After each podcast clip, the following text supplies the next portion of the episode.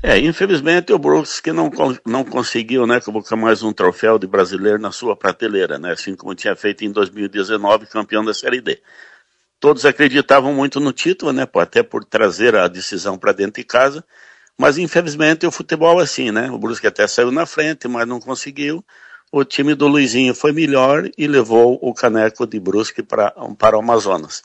Mas o objetivo maior foi conquistado, né? Porque o Brusque volta para a Série B, né? Mais um time catarinense na Série B. Estamos aí na luta, né? Para que ano que vem não tenhamos o Criciúma na A e três na B aí, que a luta tá grande para não, não ter nenhum descenso. E nesse mês agora de novembro, vamos chamar os clubes para fazer o conselho técnico e projetar o catarinense do ano que vem, que deve começar em meados de janeiro. Aí, a partir daí, vamos decidir o modelo de campeonato, se vai continuar como foi este ano, ou vai haver modificações, né? Isso fica a critério dos clubes. A federação sempre sugere, né, alguma coisa e os clubes ou, ou aprovam a ideia da federação ou eles aprovam a ideia deles, né? É... Sempre tem uma ideia para debater. O Bruscão não foi campeão, mas no, no, no Amazonas tem a, a, digital aqui da, da região, o Luizinho Vieira, técnico do Amazonas. É, assim, conversei com o Luizinho, né? Aí o vizinho disse, presidente, mas fica tranquilo que o troféu está em Santa Catarina. É, pois é. Legal. Luizinho mostrou, Legal. Uma, mostrou mais uma vez sua capacidade ano passado. Ele acho que no, no Gaúcho desse ano ele treinou. No, no, Gaúcho? no Gaúcho? Sim, foi muito bem, né? Foi muito bem no, muito bem. no Gaúcho. E agora, terminado o estadual, ele foi para o Amazonas e cumpriu sua missão. Missão dada, missão cumprida. O Amazonas, campeão da Série C do Campeonato Brasileiro, estará é. na Série B no ano que vem. É, com alguns, com alguns ex-atletas do Criciúma, né? O Patrick, o goleiro Edson, né? Que passou pelo Criciúma, não, não, não, junto com, com ele lá. Maravilha. Nassif, pergunta pro Rubinho? Tenho, tenho. Até, mas só lembrando que o Sassá, aquele, né? Foi o É, o Sassá, o velho Sassá. C, né?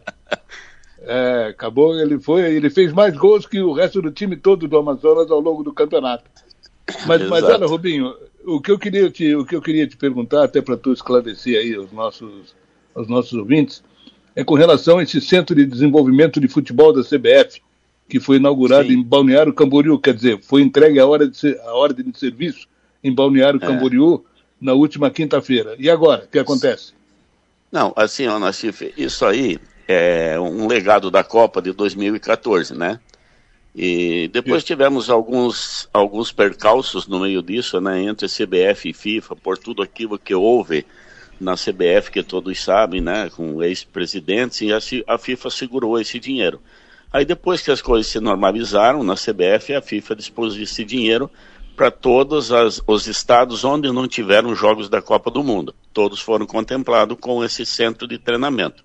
Então nós tínhamos um valor para comprar um, um terreno de certa metragem, né? mas só porque o valor que eles estavam dando para comprar o terreno era muito difícil você adquirir 25, 30 mil metros pelo valor que eles disponibilizavam para comprar. E aí eu comecei uma luta junto ao CBF, junto à FIFA, porque eles não, eles não aceitavam ser uma permuta, uma doação, um comodato, eles queriam que comprasse o terreno. Mas daí fui, fui incansavelmente, não desisti até que consegui, junto à prefeitura, a doação daquela área que, que existe ao lado da federação, né? E depois convencimento de CBF e FIFA e graças a Deus eu consegui e trouxe para Balneário Camboriú porque é um, um empreendimento desse ao lado da federação, tu pode convir comigo que é muito melhor do que estar a 50 quilômetros da federação, né? Claro. Então aí Aí foi assinada a ordem de serviço e agora, a partir de agora, vai começar a obra, né? Aliás, já começou na quarta-feira, né? A preparação do canteiro de obras e em seguida, terminando a preparação do canteiro de obra, vai começar a obra. É um, é um campo de futebol, né? Grama sintética e toda a infraestrutura para realizar é, escolinha de futebol, jogos de base, até um jogo, um jogo profissional, porque é e dentre os três tamanhos oficiais da FIFA, esse é o menor, 90 por 60, até porque o terreno não contemplava um, um campo maior. Mas vai ter toda a infraestrutura, atendimento de psicologia, integração da comunidade, que é muito importante, né?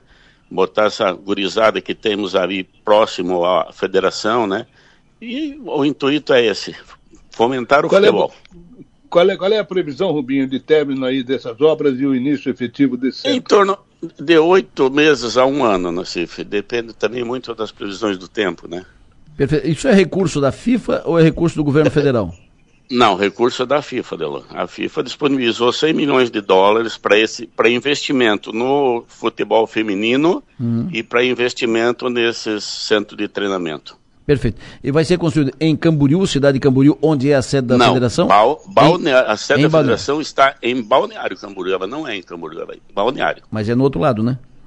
Ali do ladinho do isso, terreno. Isso. Se tu puxar a tua memória, tu teve na federação, sim. tu vai lembrar. É ali do lado? Do bem do lado. É, do ladinho. Dá pra, da, minha sala dá para abrir a janela e olhar o centro de treinamento. Vai ficar monitorando aí, acompanhando a obra. Ah, sim, sim, nada como tá perto de meus olhos.